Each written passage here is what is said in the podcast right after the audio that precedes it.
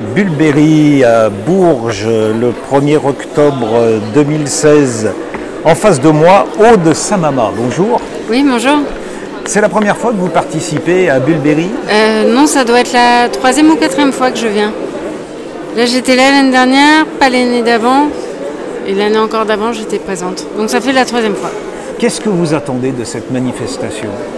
Bah, du coup, je suis contente de retrouver euh, quelques personnes que j'ai rencontrées donc ici. Vous voulez dire parmi vos collègues Voilà, c'est le premier plaisir. Euh, après, de retrouver la ville de Bourges qui, est- qui me plaît bien. Et puis de rencontrer un peu des lecteurs et de pouvoir échanger un petit peu euh, ben, ouais, sur mon travail. Est-ce que pour vous, ça fait partie de votre travail de participer à ces manifestations? Oui, ça fait partie de mon travail. Après, je le fais parce que ça me fait plaisir. Je me sens pas obligée non plus. Je pense que si j'avais pas envie d'être présente, je me. Vous êtes, j'imagine, obligé de temps en temps de dire non. Je commence à dire non. C'est c'est relativement récent, mais c'est vrai que je commence à apprendre à dire non. Vous êtes euh, une artiste, dit-on, à contre-courant. À contre-courant, paraît-il que le courant, c'est d'aller plutôt du côté du réalisme, la fameuse ligne claire, académique. Et le deuxième courant, ce serait le dessin style crocart, euh, hein, euh, reportage, euh, roman graphique. Vous, vous êtes plutôt dans un style de dessin peint. Voilà, bah, ça fait du coup une dizaine d'années que je fais des albums. Et c'est vrai que ce dont vous parlez, je m'en rendais plus compte, j'en avais plus conscience au début parce que c'était le moment où il fallait que je fasse un peu ma place. Et du coup, on me renvoyait souvent cette image. Aujourd'hui, je fais ce que je fais. Finalement, pour l'instant, j'arrive à placer mes projets. Donc, je m'en rends plus compte. Et puis, la bande dessinée s'est ouverte aussi. Quelque part, il y a plus de, tra- de travaux un petit peu dans, dans ce sens-là. Enfin, c'est un peu plus libre et ouvert qu'auparavant. Est-ce que vous êtes en train de dire que parfois on vous copie? Ah non, non, c'est pas ça que je disais. Je disais que c'était plus souple qu'il y a une dizaine d'années. Votre travail, il est proche de la peinture expressionniste.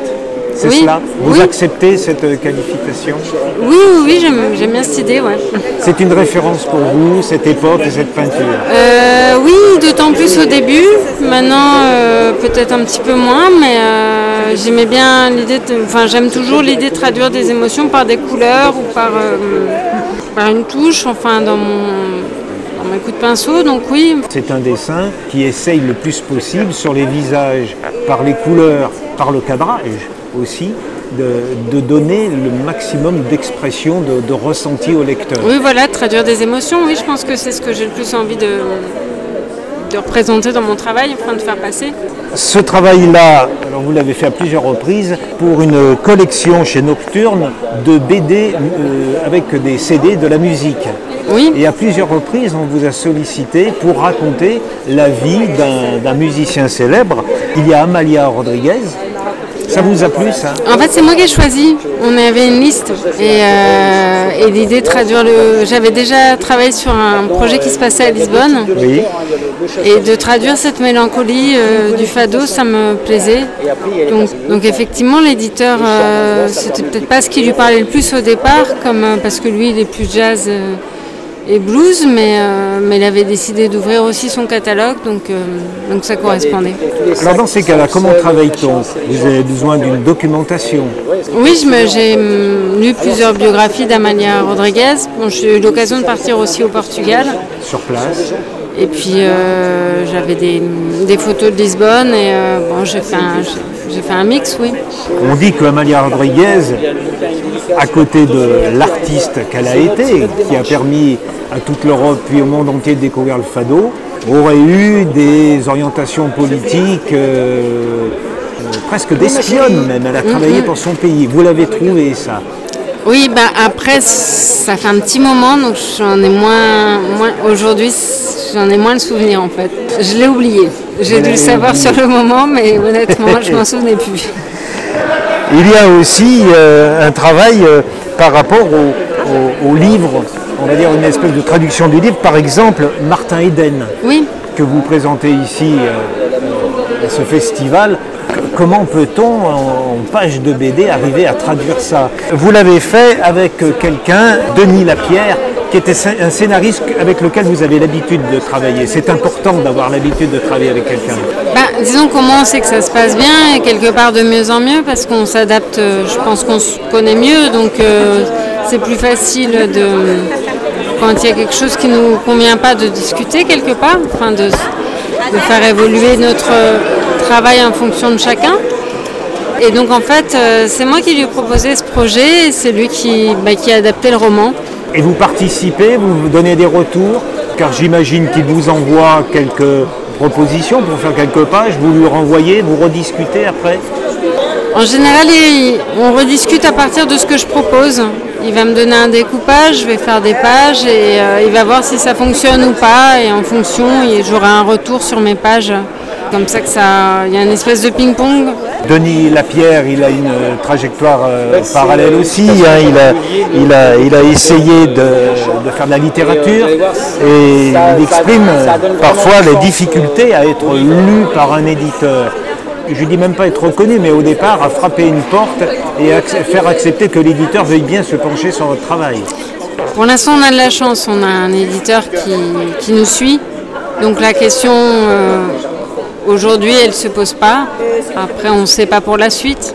Mais on a la chance de ne pas travailler avec tout ça parce que l'éditeur est, est assez réceptif et il prend le temps à chaque fois de regarder finalement, c'est un souci plutôt pour un jeune auteur ou, à un moment donné quand son travail commence à être refusé. Dans les médias, ça se passe bien. Vous êtes aussi illustratrice. Vous avez fait la page de couverture d'un livre qui s'intitule Secret d'écrivain. Oui. Alors j'ai découvert ce livre. Il parle justement de l'entretien des écrivains, du côté des écrivains et du côté des professionnels de l'entretien d'écrivains. Euh, qu'est-ce qui vous a donné envie de faire cette couverture? C'était le thème ou c'est simplement c'est une commande, donc vous honorez la commande? C'est une commande, mais après c'est Benoît Peters, c'est l'éditeur du livre que j'avais fait sur Lisbonne, qui est lui-même scénariste qui me l'a proposé, donc ça avait aussi un sens. Euh, c'était une commande, mais un peu plus qu'une commande aussi pour moi, parce que par rapport au thème, par rapport au sujet, par rapport au fait que ce soit lui qui me le demande et qu'on se connaisse euh, et qu'on ait déjà travaillé ensemble. Je vais sortir une des questions qui est dans ce livre et qui s'adresse aux, auteurs. Qu'est-ce que vous attendez d'une façon générale d'un entretien? J'essaie déjà de ne pas dire trop de bêtises. Après, euh, qu'est-ce que j'attends moi d'un entretien euh, Est-ce que ça vous aide des moments à, clarifier peut-être sur votre travail. C'est possible, c'est vrai que quand l'entretien a été préparé, quand la personne, je vois qu'elle s'est intéressée à mon travail comme vous l'avez fait, enfin, on, le ressent tout de suite. Voilà, mais c'est vrai que c'est toujours plus agréable d'être confronté à quelqu'un qui, qui lui-même a ce recul par rapport au travail, à mon propre travail que je n'ai pas forcément toujours.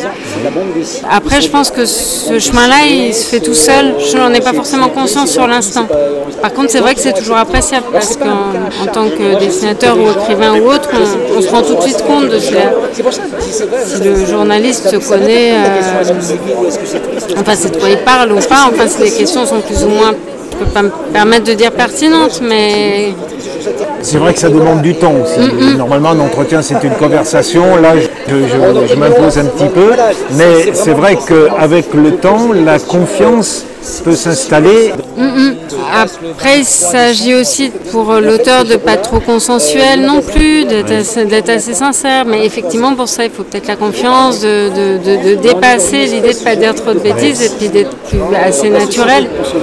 Mais je pense que ça peut m'apporter bah, déjà là de parler de projets plus anciens. Je ne les ai pas forcément en tête euh, aujourd'hui. Donc il y a ce recul aussi. Vous avez été formé à l'école supérieure de l'image d'Angoulême. La formation est aujourd'hui, pour les, auteurs de, de bande dessinée, elle est indispensable. Ah, je dirais que ça correspond, c'est différent pour chacun. Pour moi, elle a été indispensable parce que je crois que ça aurait été compliqué de, de me former toute seule. Les professeurs ont pu m'aider, mais je pense qu'il m'a surtout pas porté, c'était de côtoyer d'autres personnes de mon âge euh, qui à ce moment-là avaient envie de faire la même chose que moi, enfin de dessiner, de faire de la bande dessinée. Et quelque part, c'était un regard peut-être plus critique que je n'aurais pas forcément eu la facilité, enfin, eu par rapport à mon propre travail. Des fois, c'est difficile d'avoir du recul avec ce qu'on fait. Donc par rapport à ça, pour moi, ça aurait été plus compliqué d'être autodidacte. Après, il y en a qui s'en sortent très bien comme ça. Dernière question.